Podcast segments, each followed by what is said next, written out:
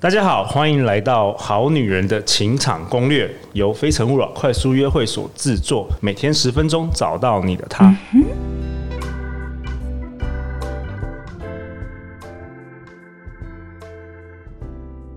大家好，我是你们的主持人陆队长。相信爱情，所以让我们在这里相聚，在爱情里成为更好的自己，遇见你的理想型。今天我们邀请到的来宾是两岸三地知名的紫薇斗数老师，也是陆队长的好朋友永兴老师。Hello，各位好女人情场攻略的听众们，大家下午好。永兴老师毕业于台大海洋物理研究所后，成为了一位学术研究员。原本他想成为一位大学教授，但后来。对人生充满了很多疑惑，不愿意盲目的追求主流价值观，进而投入并开始钻研紫微斗数，希望能帮助大家在人生十字路口时，拥有面对和选择的能力，平静而安稳的度过一个又一个的人生关卡。永新老师，我很早就想要邀请你，在因为在陆队长还没有成为陆队长之前，永新老师其实扮演了很重要的角色。对，怎么说呢？因为我曾经看过你的命盘。哎呦，真的不好意思。然后哎，每次陆队长，因为大家都有迷惘的时候嘛，对，陆队长迷惘的时候也会寻求永新老师的建议。然后每次跟永新老师聊天完之后，就豁然开朗，有一种安心感呢。真的是的，因为我给自己的定位就是找永新，你安心。其实，在命理界会觉得准或不准，但我觉得这都其次，关键是你来的时候是什么样的心情。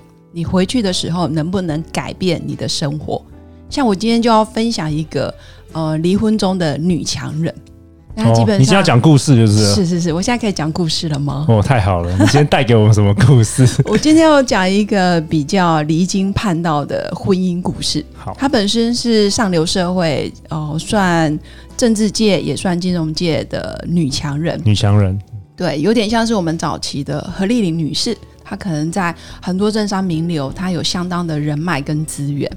那这样子的女强人其实没有不好。以现代论，如果你在呃现今的环境里面，你可以让自己经济独立、感情独立、婚姻独立，然后包括家人跟小孩全部都受到你的保护、受到你的庇荫，我当然觉得 OK。诶，我们听众很多很多，应该是这一类的女强人哦。我想也是，因为能够跟陆队长结缘的，应该都是狠角色。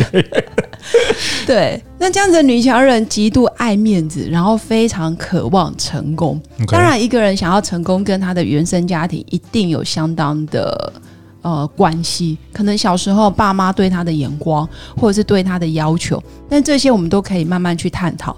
关键是他在上流社会，因为久了。慢慢的，他的婚姻变成他的附属品。他想要人人尊敬他，他想要地位，他想要财富事业，他想要别人看到他就是觉得哇，你好棒，你好了不起，你就是一个成功人士。所以这是一个真实案例，是你的、你的、你你知道的这个故事。对，这绝对是真实案例，但绝对不是我哈。好，好。那慢慢的，也因为他认识了很多政商名流，然后他也认识很多金融界里面的富字辈、总字辈的呃男人。其实慢慢他有点迷失在权力欲望当中，他忘记了他其实是一个人妻，是一个人妇，是一个妈妈的角色。然后有一天呢，她的老公竟然收到了他外遇男人的老婆寄来的录音档。包括影片、照片，当然都有。那才发生哦，才发现原来在她美好的假象的外呃外表之下，有一个非常不堪的嗯家庭关系。所以你说她老公收到了外面小王的老婆寄来的讯息哦，对，所以这对一个男人来讲当然是很大的打击。对，关键是我觉得这女强人就是这个主角，她完全知道她在干嘛。OK。因为从她的命盘，紫微斗数命盘来讲，她非常活在她自己的价值观里，就是要财富、要事业。然后她要求她的老公、她的小孩不可以让这个婚姻、幸福婚姻的这个包装假象。对，她需要，她需要一个。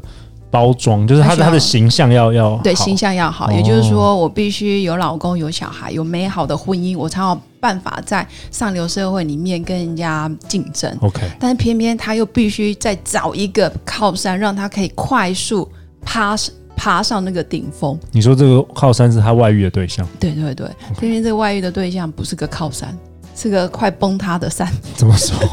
因为其实外遇的对象当然也知道，因为这女生长得很漂亮，非常的姣好，财富、事业，还有她的逻辑。他的那个口条，他的口才都非常好，所以其实一般男生也都很想跟他可能有一些非分之想。OK，但是其实没有办法长久，因为在那个嗯上流社会，其实有时候是非常非常现实的。但他有点忘记自己应该要做什么，或者是他没有拿捏好那个尺度。关键是，我觉得这男女生不但没有疯，就是这个外遇的女生没有疯，她还跟自己老公说：“我们可以离婚不离家。”我们一起照顾小孩，但是我的所有社交场合、吃饭的饭局，你都还是要跟我去。哦，持续维持这个美丽的形象，就是对美丽又谎言的形象。嗯，所以嗯，当然听的时候看紫微斗数命盘，我们没有太多的道德标准，我们不能用道德。所以他后来来找你，因为他遇到这个困境嘛。是的，是的，辗转间接。OK，对，所以关键是我觉得他非常清楚自己要什么，但我觉得他更像是一个虽然是女生的肉体，但我觉得他的内在的灵魂更像个男人，什么都要。对，他是个猎食主义的男人，猎人。他是个猎人，只是他投错了身体。他如果今天是个男人，也许在台湾的道德标准，或者是我们现在的道德标准，你会觉得还好啦。哦，只是花心而已。对，只是花心，只是逢场作戏。但是她是女，她是女生。对，因为她是女生，所以女生毕竟还是会有一些社会舆论的压力。嗯，所以她会有点内内外，就是有点抗衡、焦虑，其实还是会紧张嘛。嗯，毕竟被别人抓到。对。算抓到吗？对，是，对。但是如果从盘上看，其实他的婚姻，他的情场路本来就不顺利。你说他遇到真正很疼他的，或者是非常懂他的人，其实不多。因为一般的女生都需要被呵护，但是她是需要去呵护别人，或者是去征战的那一种女生。嗯，所以从他的命盘里，我倒不会觉得他这样做有什么对或错。但是我比较倾向是给他一个建议，就是一个人最最重要的，在这一生最重要的就是要管好自己，在天地之间可以求一个圆满。嗯，你指的圆满是什么意思？对，我指的圆满就是你要认清楚自己的角色。可能我现在是一个人妻，我是一个人父，我是当别人的妈妈，我是一个媳妇的角色，或者是我是别人长辈的角色，永远要圆满，就尽量圆满这一份缘。那如果假设我今天有婚姻，或者是我有老公的情况下，我又跟别人有一些非分之想，那终究能够圆满这一份缘吗？你应该要回过头来想，这样是会不会对得起她老公？对。老公或家人，或者是自己的内在。哇哦！假设你今天是个男人，然后我觉得可能相对没那么大的压力，而且通常妻子也比较可以接受。但是换过来，然后老公就不见得可以这么接受你这么的企图欲望这么大。那这个故事的结局是什么？这个故事的结局还在她老公发现的时候，然后嘞？呃，关键是老公非常的祝福她。而且老公把所有的名下的财富、钱、车子、存款全部过户给这个女人。哇哦，老公很爱她，就是超爱。老公说：“我就是真的爱你。”牺牲自己。我觉得从老公的眼里，他觉得没有牺牲，反而是成全。他希我，因为我很爱你，所以我不希望你跟我在一起很痛苦。我也希望你追求自己的幸福。哇哦，对。所以对他们，所以他们没有离婚，就继续、嗯、就离婚了，然后不离家，还是维持正常的作息，住在同一个家庭。是的，然后他们去办婚姻呃离婚手续的时候，呃事后还获得律师的赞赏。他说：“你们是我少数看过几个非常有雅量、非常有度量的婚姻的配偶，就没有撕破脸，反而是男生非常。”呃，律师的说法是说，感觉做错事人是这个男的。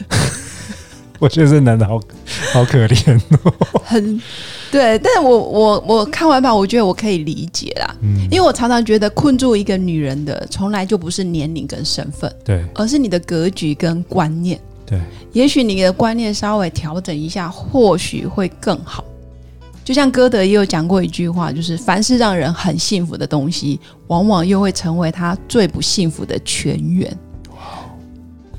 所以不能把幸福建立在别人的身上，或者是不论是老公的角度，或者是这女生的角度，你都不应该是向外求，而是要往内看。那歌德也有一句话是说：阳光越是强烈的地方，其实阴影也就越深邃。这都很值得我们去思索。思索是的。那永新老师，最后我的问题是：呃，如果我们的听众有些人可能也是女强人，是她可能也。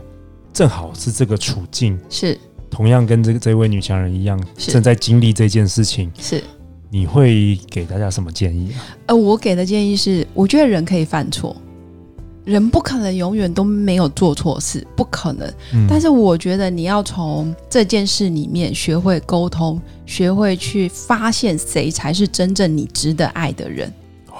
然后静下心来去思考，是外面这个男人对你真心好，还是现在守在家里的这个男人对你真正好？你应该去思考。嗯、还有那两个很可爱的小孩，嗯，你希望他未来面临什么样的人生观，或者他看到的爸爸是什么样的爸爸，他看到的妈妈是什么样的妈妈？不管你们离婚或不离婚，我觉得都要真诚面对，而不是维持表面的夫妻。这样对给呃带给小孩的阴影反而是更大的。哇哦，这应该是我们做过一百多集最感性的一集了。哦，真的吗？对啊，希望透过这个故事可以带给大家很多新的反思。对，也谢谢哦陆队长给我这个机会来分享这些呃不为人知的一些很多秘密故事 八卦。下一集我们会持续请永新老师分享更多在爱情里的故事给大家听。欢迎留言或寄信给我们，我们会陪你一起找答案。相信爱情，就会遇见爱情。我们下一集见哦，拜拜，拜拜。